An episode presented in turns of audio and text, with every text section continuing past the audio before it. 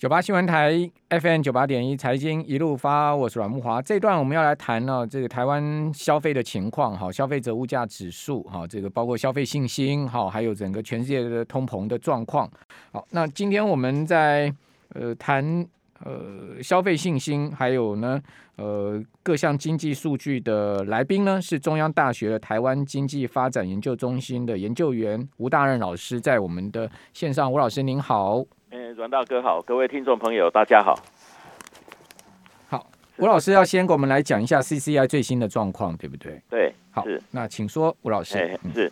那个上个月，呃，就是就是是我们最新的调查了哈，所以在上个月底，哦，我们有发布那个呃十一月份好的消费者信心指数，是。那总指数的部分呢是下降了零点九三点，好，来到七十三点三三，嗯，微降了哈。哎，微降，但是呢，我们六个分项指标哈，哎，它却是那个蛮分歧的一个状况啊。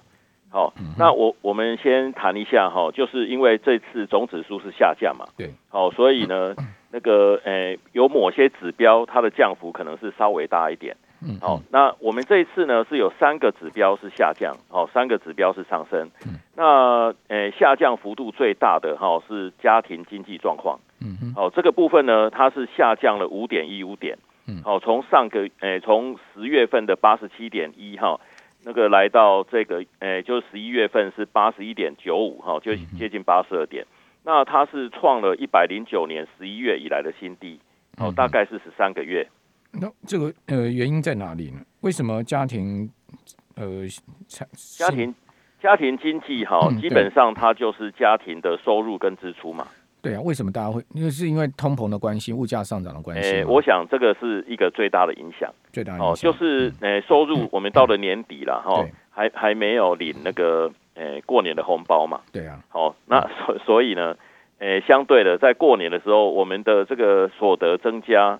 哦，就不会太明显。嗯，好，所以那个这一次家庭经济哈会降的比较多，那当然是支出的部分。嗯嗯，好，所以呢，诶，我们在物价水准哈这个这个指标呢，它也降了三点三五点，好，来到三十五点四五。嗯，好，而且呢，它是创了十八个月以来的新低，就去年六月以来的新低。哎，对对对，去年六月以来。而且它是连续五个月下降，连续五个月，所以也就过去五个月来，大家对物价的压力感受是越来越大了。没错，是是是，所以确实这应该是通货膨胀所产生的影响。所以这次通膨已经很明显的影响大家对于这个消费的信心了，对不对？是，我想，我想确实，嗯，哦，就是在家庭支出这部分，哦，我想，呃，很多家庭啊都有明显感感受到。我们诶、欸，不管去餐馆用餐啊，嗯、哦，还是诶、欸，那个有像麦当劳啦，哈，或者或者一些这个比较有名的餐厅，其实他们都在涨价。嗯嗯，对。哦，这个呃，连连炸鸡啊，哈，或者是说一般呃这个圣斗小民吃的东西，或者是说到这个相对我们可能家庭聚会啊，这个比较花费多一点的餐厅，哈，比较中高档的消费，好，到甚至高档的消费，全面都价格都在上涨。对。而且呢，那个诶、欸，我们也看到，诶、欸，其实像有些家电，哦，那个诶、欸，它也是有微幅上涨。那现在比较严重的部分呢，是缺货，缺货哦，就是你想买，但是可能就买不到。嗯，对，不但上涨，还缺货。是是是，嗯嗯。好，那这样的状况，您觉得什么时候会改善？就物价什么时候会比较平稳一点？还是说这个很难预测？呃，我觉得到明年上半年哈，恐怕都很难改善。哦，是哦，对，因为。欸、那农历年的话，大家荷包就可能紧一点了哈。哎，是，那本来哈就是在农历年之前啊，哎、欸，就是会有一波那个涨价潮嘛。是，好，那那我们其实在现在就已经有看到这样的状况。那，哎、欸，其实哈，我们这一波的这个物价上涨哈，它的源头还是来自于供应链的断裂啊。嗯哼。哦，还有全球气候异常、疫情的影响。嗯。哦，所以呢，很多进口商品。哦，其实包括那个食材的部分，哦，还有那个呃能源的部分，哦，它的涨幅都都呃相当可观呐。哦，当然现在油价看起来是比较缓和，但是呢，那个呃变种病毒，哦，现在大家呃又判断这个变种病毒可能没有原先预期的这么可怕，对，所以油价又开始在反弹。嗯哼，对，所以所以呢，从这些迹象来看啊，如果那个呃我们的疫情稍微缓和一点。好，那经济呢，哎，它就是比较恢复正常的时候呢，很多物价就会开始上来。对啊，其实刚刚吴老师有讲说，油价又开始在反弹了。我们如果看到最新的两大原油期货的价格啊，哦，确实是已经持续在脱离这个相对本波段的低点哦。对，哦，这个在持续的往上走高哦。比如说美油在最新一个交易就我们看到美美国的呃。周三哦，美油是先跌后涨哦。WTI 从原本跌一点六趴到收盘又涨了百分之零点四的幅度，每桶又站回了七十二块美金之上了哈。那布伦特汽油呢，收盘是涨百分之零点五，好，每桶又回到了将近快七十六块美金了。好，所以都说脱离了本波段低点。比如说，呃，这个波段哦，那个油价最低被那 Omicron 疫情啊打到的时候，美油曾经跌到过六十二块盘中，那现在又上来十块钱美金一桶哎。这上升的幅度也很明显了，是哦，所以看起来这个油价也是遇小不易的感觉。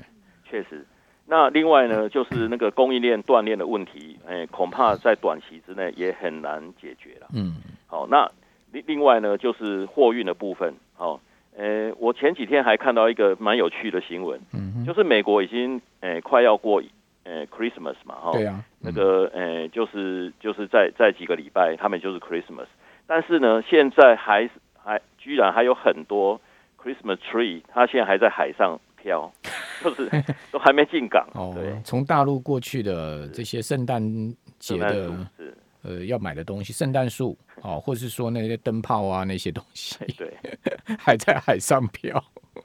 那也不知道漂多久才能漂到那个美国的港口。没错，就漂到港口也不见不见得能进去卸货。是，所以现现在卸货的时间就延延长了很多了。对，那。这么伟大的美国，为什么没有办法解决这个问题呢？你觉得？呃，我觉得对，呃，对政府来讲，哦，对美国政府来讲，它其实是两难啊。嗯。好，就是他希望他的经济复苏，希望他的失业率下降。嗯。但是呢，他的这些，诶，财政政策、货币政策一下去，就是资金太多，它当然会引起严重的通货膨胀。对。但缺那个塞港啊，哈，或者是缺柜、缺柜这些问题，就是船。船没有办法卸货啊，然后货没办法这个 deliver，这来讲，它应该可以解决的啊。那以美国来讲哈，它现在碰到一个更大的问题，对，因为在疫情期间哈，它的这个嗯、呃、很多资本市场啊，就是包包括股市、房市都涨了很多嘛，所以所以其实很多人他变有钱了，嗯，有钱就不想工作，嗯嗯，好，所以他的劳动力基本上是在下降。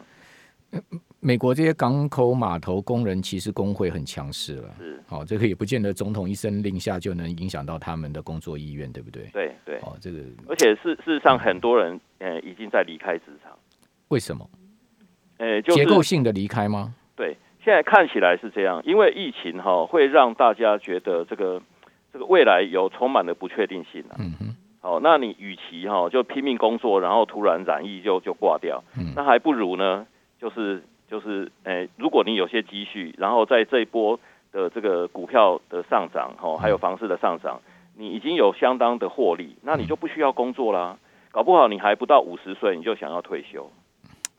所以疫情也真的很使得很多人的想法、人生观改变了。没错，确实，这人想法一改变，人生观一改变，我不要不要工作了，我干脆呃靠炒炒股过日子，好，或者说我已经炒股赚到钱，我干脆就就退休了。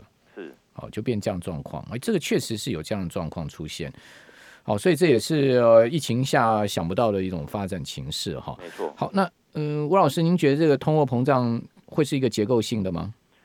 呃，我觉得就是在成本推动的这个部分呢，事实上还没有缓解。嗯。好，那那除了我们刚才提到的这个缺工好的问题之外，那全球供应链呢，最重要的部分是在中国嘛。嗯。好，那中国呢？那个它现在，诶、欸，我们去看啊，它今年，哦，今年以来，它的 PMI 哈、哦，大概都在五十上下。嗯嗯。好、哦，那特别是这几个月，它都跌破五十。对。那中国呢？它是以生产为主嘛。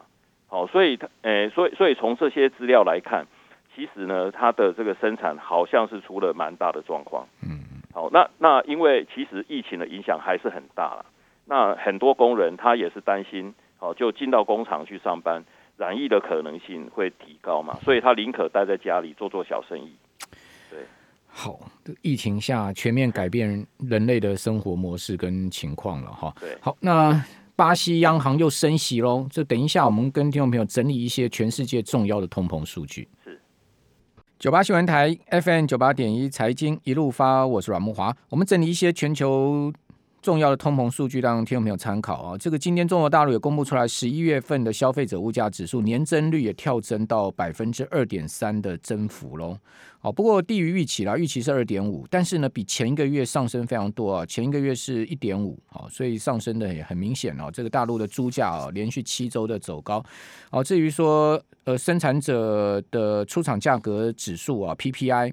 哦，虽然是下降哈，但是仍然高达百分之十二点九哦。那这个十二点九的增幅啊，也是超出预期的。好，但是呢，也比前一个月十三点五的增幅呢是出现了回落。哦，但是还是很高的一个状况哈。那另外，澳洲啊。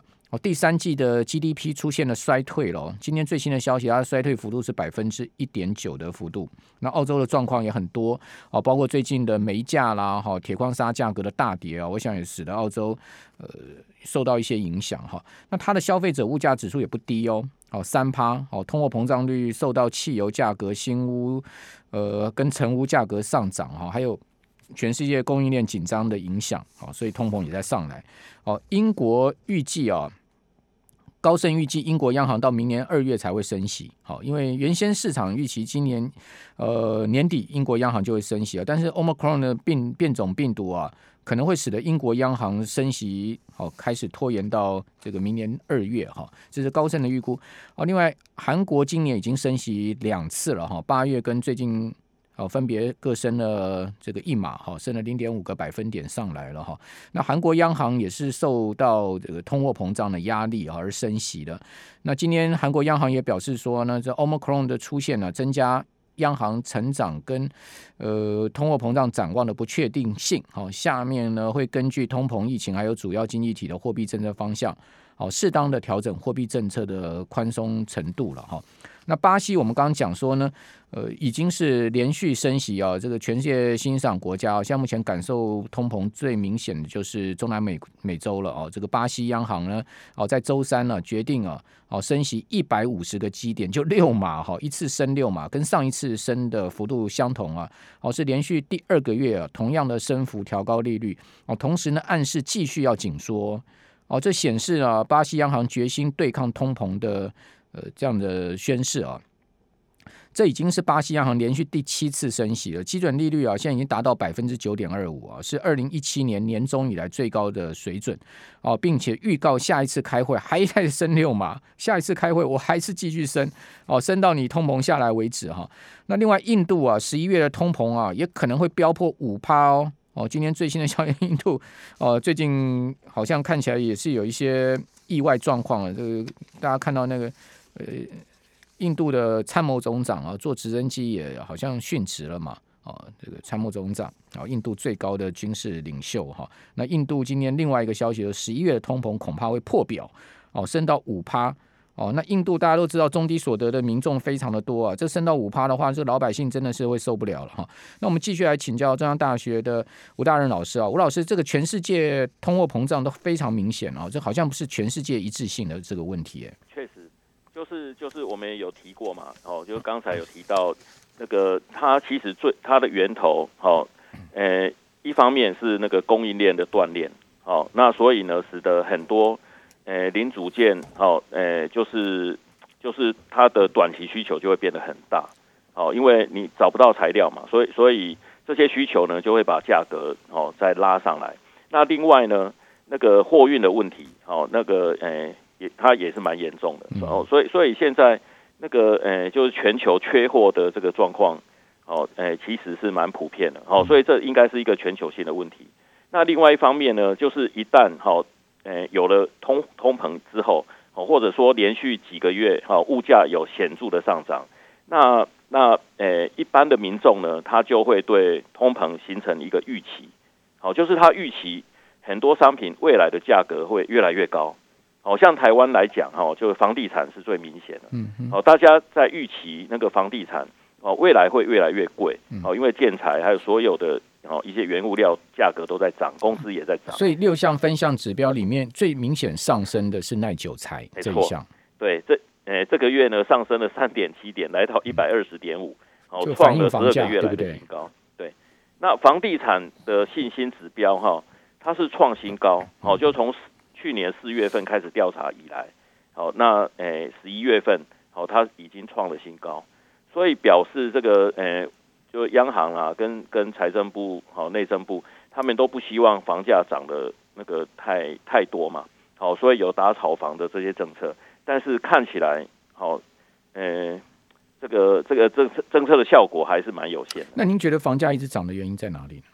呃，其实哈，我觉得当然一开始，好，就是那个，呃，台商回流了。其实从从那个两三年前哈，中中美贸易大战开始有比较明显的台商回流之后呢，我们就可以看到这个外来的需求蛮大的，还有一些香港的资金进来。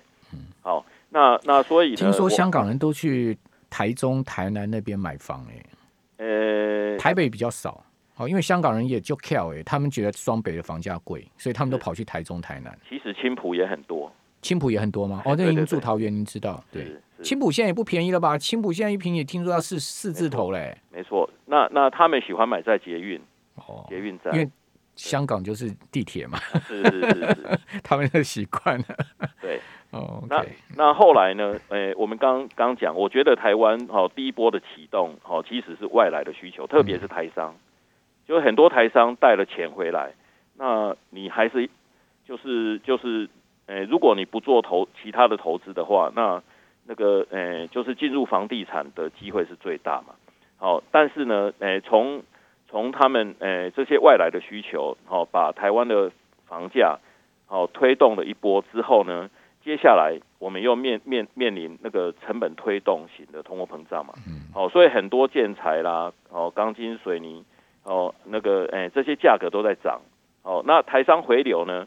哦，他们在建厂的部分呢，对，诶、欸，就是银建业的这个劳劳动需求，好、哦，又增加了很多，哦，所以呢，工资又在大大幅上涨，对，那那所以说这这波的这个推动，我觉得已经让呃很多民众啊，已经形成预期了，就是说，呃，即使现在在涨，但是呢，你你到了明年要去买，可能又更贵了。吴老师，你住在中央大学附近嘛，对不对？是。那中央大学那一带、中立那一带房价有涨吗？当然，因为我其实我们离青浦很近。哦，对啊，对啊，因为近中立离青浦就很近啊。对对对，所以我们其实有蛮多同事也住在青浦附近。中中立现在目前房价有到什么样程度呢？呃，我觉得哈，在疫情之前，它呃还还是有很多地方哦，即使是预售屋哦，嗯、都可以买在二字头以下，但是现在已经看不到这样的状况。现在到多少呢？那诶、欸，当然是看地区啦。哦、那青浦呢？现在预售案哈，嗯、大部分都已经在四十万以上。OK，对，所以那个涨幅也是非常可观。嗯嗯嗯嗯。那青浦有有机捷，还有高铁，对不对？是。可是我我觉得青浦蛮塞车的呢。确实，所以所以高速公路下来，哇，每次那个很多人要去那个奥莱啊。对对对，就塞车啊。还要去那个呃，IKEA IKEA 是吧？IKEA IKEA 对，所以他的生活机能越来越好嘛。那环球购物中心好像也是在今年哦，那个呃，就是就是开始营运。嗯，哦，那所以说那个呃，如果到青浦这边来 shopping 哦，就是它有各式各样的这个 outlet 哦，还有呃像 IKEA 哦，那那 IKEA 或者其他的 outlet 它也有餐厅，所以你可以一天。好，就是在在在这边，呃，吃饭消费，都都台北人啦，对，没错，搞得桃园人最好是不要开车来了，都台北人就搞得桃园人都没没没买不起房子，是 是是，好，好，那那您觉得这个房价推升上去，呃，央行明年如果升息，或者说会不会升息呢？打得下来吗？还是说央行根本也不可能动用利率，呃，去压房价呢？您的看法？呃，我觉得央行考虑升息哈，当然，呃，主要会考虑到房地产的部分呐。好，那升息的话，对房贷户，哦，那个，呃，他要继续买房，还是有一定的抑制作用嘛。哦，那而且呢，呃，升息它其实也会对那个，呃，很多消费，哦，因为呃，我们会不会升呢？你觉得明年升息的几率高不高呢？我觉得，我觉得其实那个升息的可能性还是蛮高的。嗯，好，那因为那个我们基本上啊，这呃，我们的货币政策还是还是要跟着美国来走。嗯嗯。好，其实呃，刚刚才阮大哥你有提到哈、哦，有好呃不同的国家，它升息的状况不一样。其实每个国家哈、哦，它它因为它的经济体。好，所以它的考量点其实是不一样的。嗯哼，以韩国来讲，基本上它的经济体质还 OK。嗯，好，所以它升息，即使有升息幅度，也不会太大。但我观察到，哦，韩国央行从八月底开始升息之后，韩国股市就不涨了。是，很明显哦，很明显，韩国股市就就就就走空了。了。好，但是你提到了一些那个中南美的国家，他们升息其实主要是考虑到汇率的问题。对，因为它不升息的话，它严重贬值。对对，通膨就变得更严重。嗯那我觉得我们台湾哈，诶、欸，当然升息的可能性很高，因为一旦美国升息，如果我们没有跟进的话，那它的影响的层面哈，其实是非常广的。问题是我们台币已经够强哎，对，再升上去台币会更强啊，是会这样吗？呃，其实还是要看明年我们出口的表现。好，谢谢吴老师。